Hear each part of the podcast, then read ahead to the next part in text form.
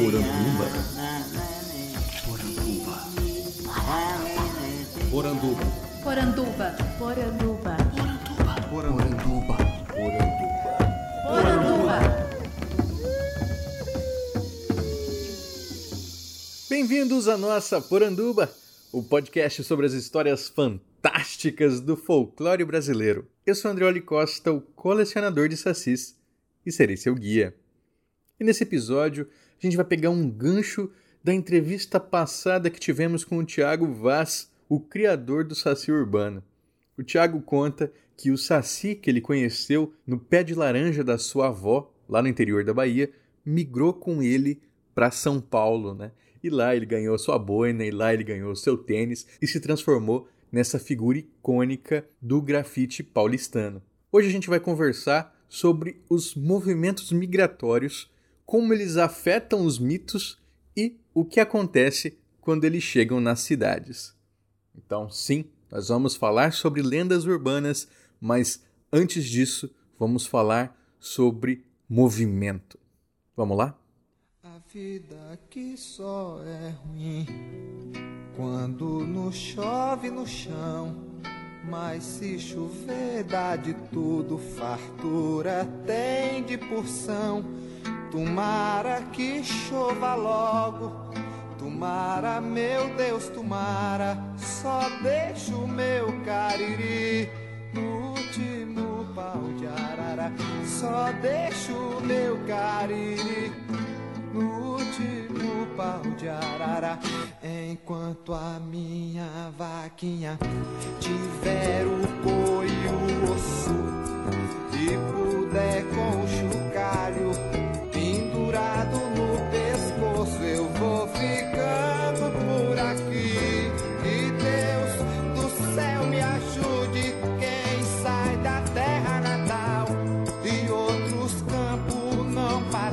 Só deixo o meu cariri no último pau de arara. Só deixo o meu cariri no último pau de arara.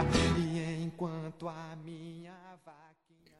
Um dos primeiros livros que eu li sobre estrutura narrativa foi Morfologia do Conto Maravilhoso, do formalista russo chamado Vladimir Prop. E o Prop ele dizia que essas histórias são divididas em grandezas variáveis e grandezas fixas. As fixas são justamente essas estruturas muito conhecidas por nós, né? Então é o príncipe que tem que provar alguma coisa para o rei, o camponês que vai ter uma grande conquista heróica e depois vai retornar com elixir para casa, enfim. Mas existem as grandezas variáveis e é isso que faz com que cada história seja única, com que cada história possa ser levada ao infinito de possibilidades. Essas grandezas variáveis são aquilo que as afeta a nível de clima, geografia, variação idiomática. Tudo isso vai transformar o modo como as histórias são contadas, como os mitos também são contados. Aí você pode pensar assim: nossa, mas não é um exagero? Né? Como assim o clima vai afetar o mito? Claro, se a gente pega uma criatura da floresta amazônica, por exemplo, um curupira tradicional do, do norte, e joga isso para o cerrado sul-mato-grossense, ele não vai ter as mesmas atribuições. Ele não vai se relacionar da mesma forma com o seu ambiente, porque o clima é outro. No norte é muito comum as histórias de que o curupira passa batendo nas árvores de samaúma, né, nas samaumeiras, para verificar se elas estão intactas.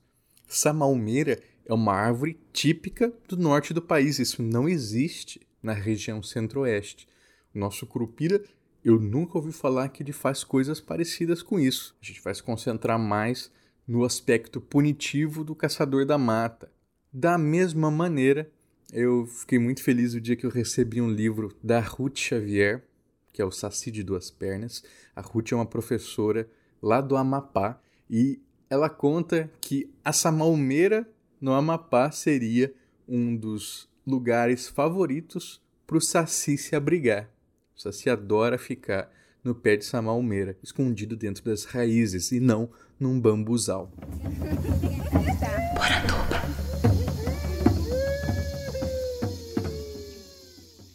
Isso também é interessante quando a gente pensa como as variações idiomáticas ajudaram na transformação de mitos.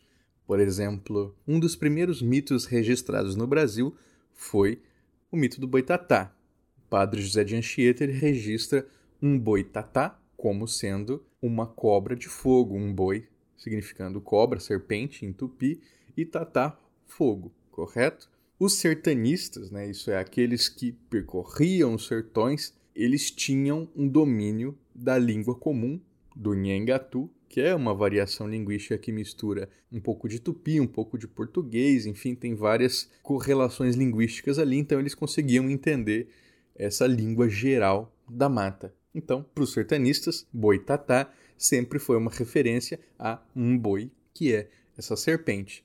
Agora, quando a gente vai para populações litorâneas que não tinham esse domínio do tupi e escutavam boitatá, eles pensavam imediatamente, claro, em um boi.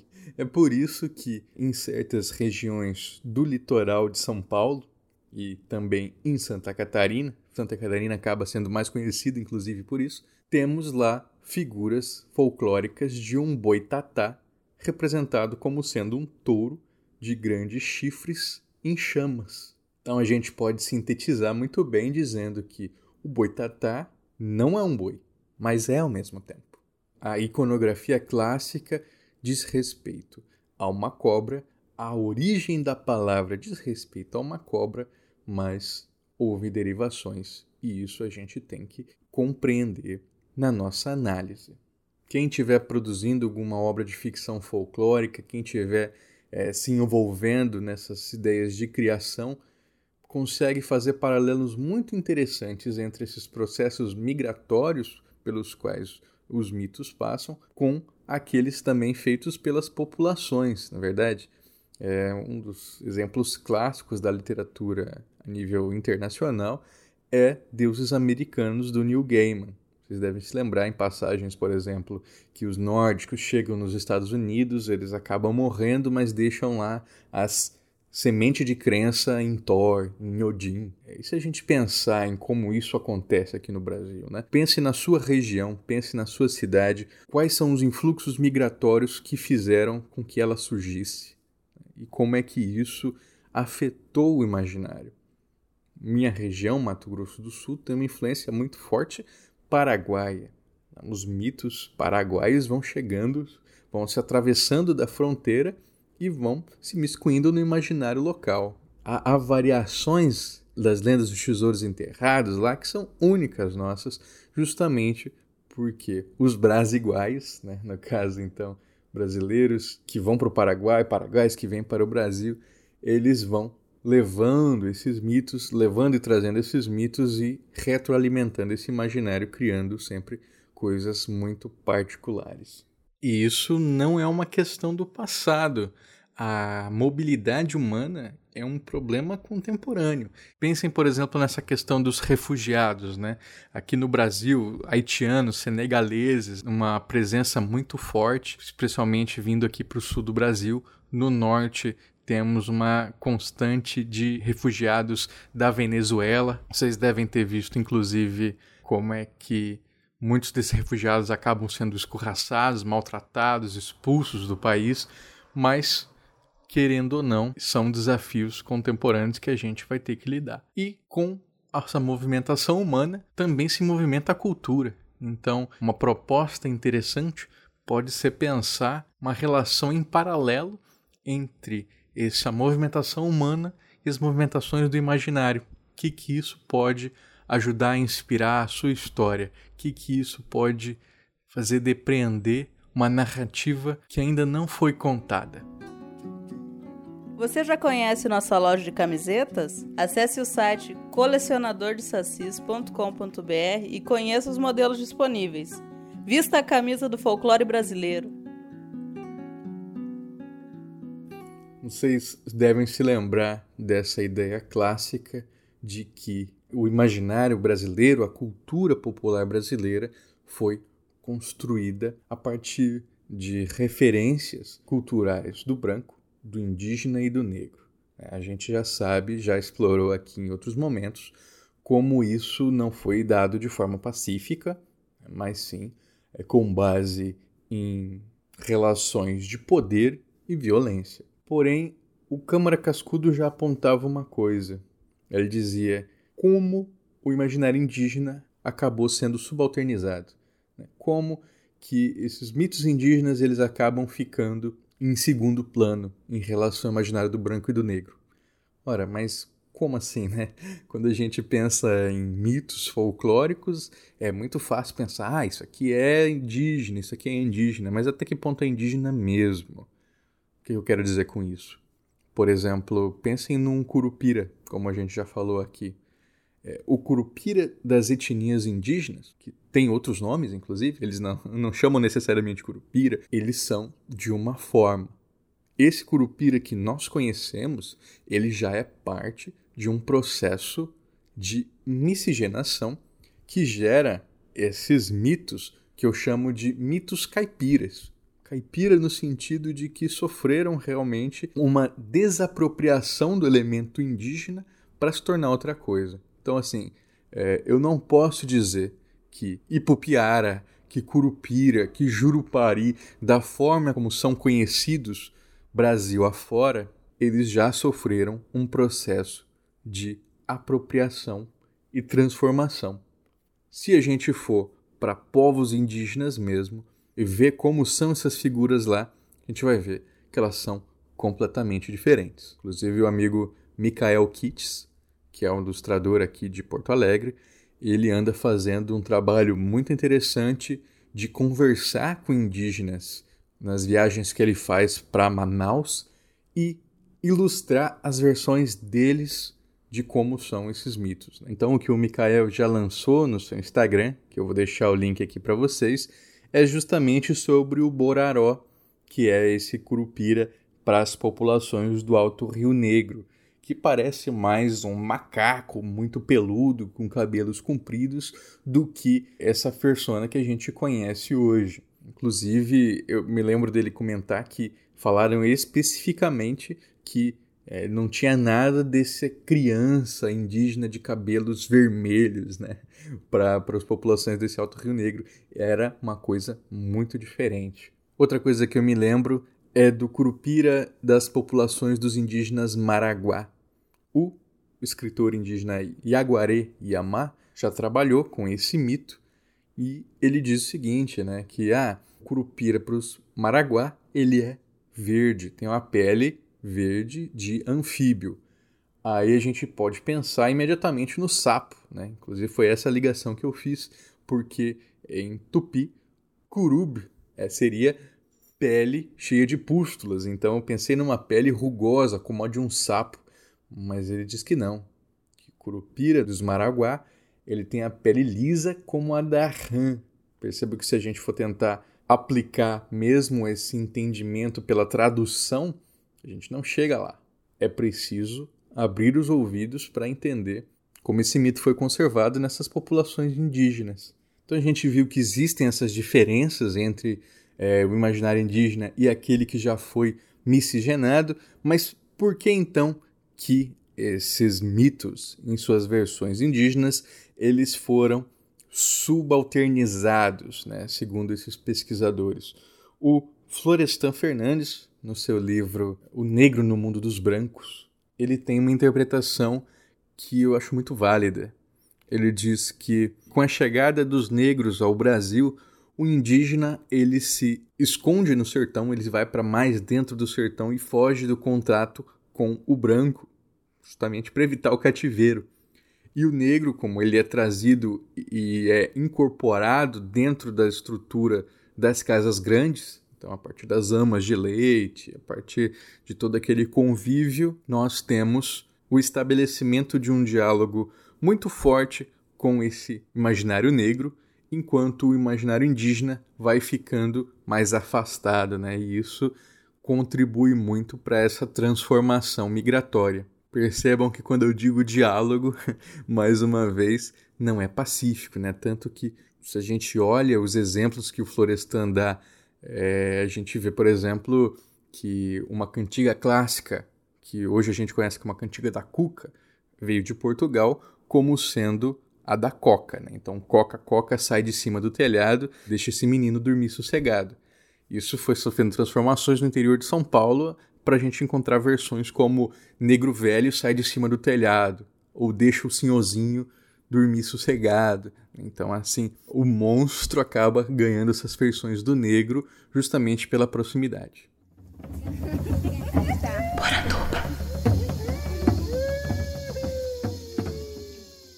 Então o mito vai chegando na cidade. A gente teve várias ondas migratórias, né, vários movimentos de êxodo rural que foram levando para as grandes metrópoles a cultura popular que já havia na roça. E lá na cidade ela sofre transformações. Vale pontuar também que isso não quer dizer que a própria cidade não seja um espaço extremamente frutífero para o desenvolvimento de seus próprios mitos, de suas próprias lendas, né? Mas pensando nessa chegada dos mitos do espaço rural para o urbano, a gente vai encontrando apropriações que são muito significativas. A gente tende, por exemplo, a pensar que uma vez na cidade elas não dizem mais nada, mas é muito pelo contrário. É, eu fiquei sabendo nessa minha última ida a São Paulo que os companheiros da sociedade dos Observadores de Saci, né, que é uma ONG criada para divulgação folclórica. Eles foram convidados, quando estava se tendo aquele processo de recuperação dos usuários de crack, para fazer apresentações na rua para esses usuários. Porque dizem que muito por causa do uso do cachimbo para fumar o crack, mas também com certeza por uma perspectiva racial, esses usuários são chamados e chamam-se uns aos outros de sacis. Na Bahia, inclusive, a gente encontra um termo que é o saciseiro, né? também fazendo referência ao duende brasileiro e seu hábito de fumo. E quando eles receberam esse convite, eles ficaram muito é, intrigados, né? Falaram, poxa, mas como é que a gente pode ajudar? O que, que, que isso vai fazer? E aí a devolutiva que eles receberam foi que é, o usuário de crack ele está tão fora da realidade que qualquer coisa que você fale para ele, ele não vai ouvir. Né? Ele vai estar tá em outro mundo. Se você traz uma coisa que é tão próxima, né, é tão afetiva quanto a figura do Saci para comunicar, se eles conseguirem só voltar né, para essa realidade e prestar atenção por alguns instantes, já vai ter sido uma grande vitória. Eu achei fantástica essa apropriação. Eu achei que teria muito a contribuir, mas infelizmente é, acabou-se que esse trabalho não foi feito. Né? Eles levaram para deliberação entre os sócios e aí quando voltou já não estava mais conseguindo fechar a parceria e acabou não rolando. Até porque a gente sabe como que os governos atuais tratam né, usuários de crack, a gente viu como é que foi. Então não é mais com afetividade que eles são tratados. De qualquer maneira, esse é mais um exemplo de como o folclore comunica.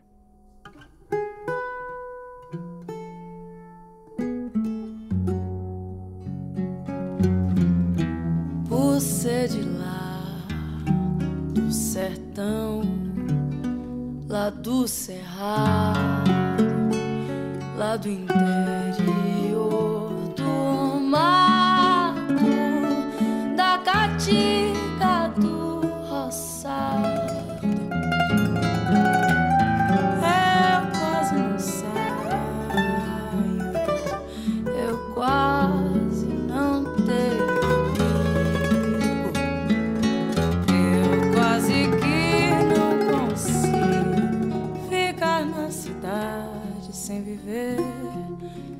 contrariado. E chegando finalmente ao encerramento deste episódio, eu queria mandar um abraço para o Maurício Xavier, que foi um dos que ouviram o nosso programa com o Thiago Vaz do Saci Urbano e disse que foi sensacional. Muito obrigado, Maurício. É sempre bom contar contigo aqui, cara. Um abraço para o Davi Dornelles, que disse que ficou muito feliz em vendo essa abordagem do Saci na zona urbana Ele particularmente diz que sempre tem problemas com o Saci derrubando o Wi-Fi em dia que ele precisa fazer alguma coisa importante. Isso é muito verdade, eu sempre falo em todas as minhas apresentações que o Saci, em ambiente urbano, ele não some com dedal de costureira, né? Dedal, inclusive, eu só vejo em, lá no professor Celso Sisto, um grande colecionador de dedais. Agora, por que o Saci sumiria com isso? Ele tem que sumir com coisas que fazem sentido nesse ambiente urbano que a gente vive. Então, o Saci, na cidade, ele bagunça o Wi-Fi, ele dá nó em fone de ouvido, né? Vocês têm que pensar nessas apropriações contemporâneas que o mito pode fazer. Por isso eu deixo aqui minha recomendação final, que é a leitura do livro do Rodrigo Van Kampfen, que se chama Trabalho Honesto. É uma ficção científica inspirada em mitos do folclore brasileiro, onde você encontra um saci que trabalha numa loja de departamento, né, como se fosse umas casas Bahia da vida, e os produtos eletrônicos começam a dar pau, começam a estragar, e claro que todo mundo culpa o Saci.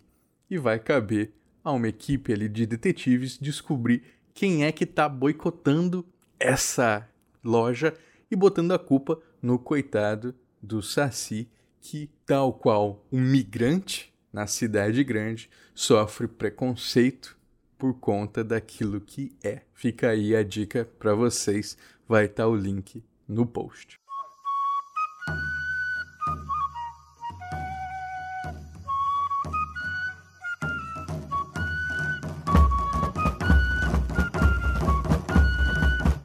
Gostou do programa? Eu espero que sim.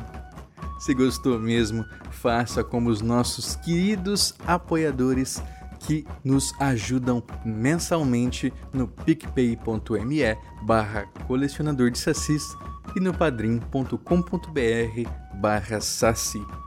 Mando um abraço para todos eles, para Ana Lúcia Mereger, para Carolina Mancini, para Daniel Burli, para Daniel Freire, para Daniel Medina, para Daniel Renatini, para Débora Dalmolin, para Diane Macagnan, pro Douglas Rainho, pro Euclides Vega, pro Felipe Rafael, pro Geossi Silva, pro Ian Fraser, pro Jânio Garcia, pro Coi, pro Michael Wolfart, pro Marcelo Senna, pro Marcelo Silveira, pro Maurício Xavier, pro Maicon Torres, pra Nilda Alcarinque, pro Rafael Joca Cardoso, pro Ricardo Santos e pro Roberto Silva.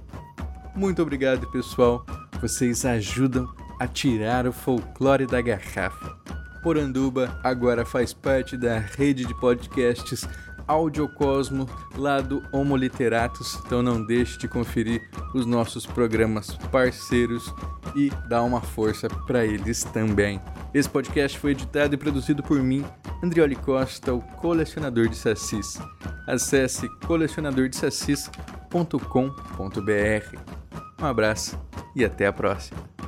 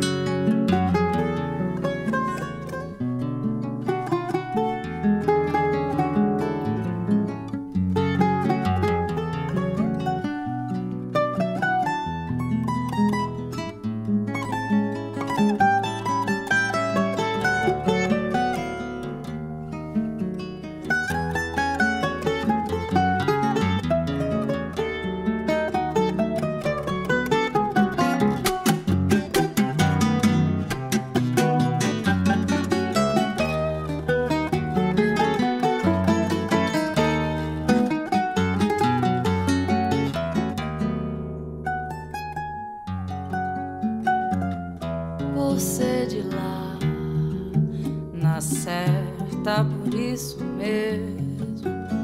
Não gosto de cama mole,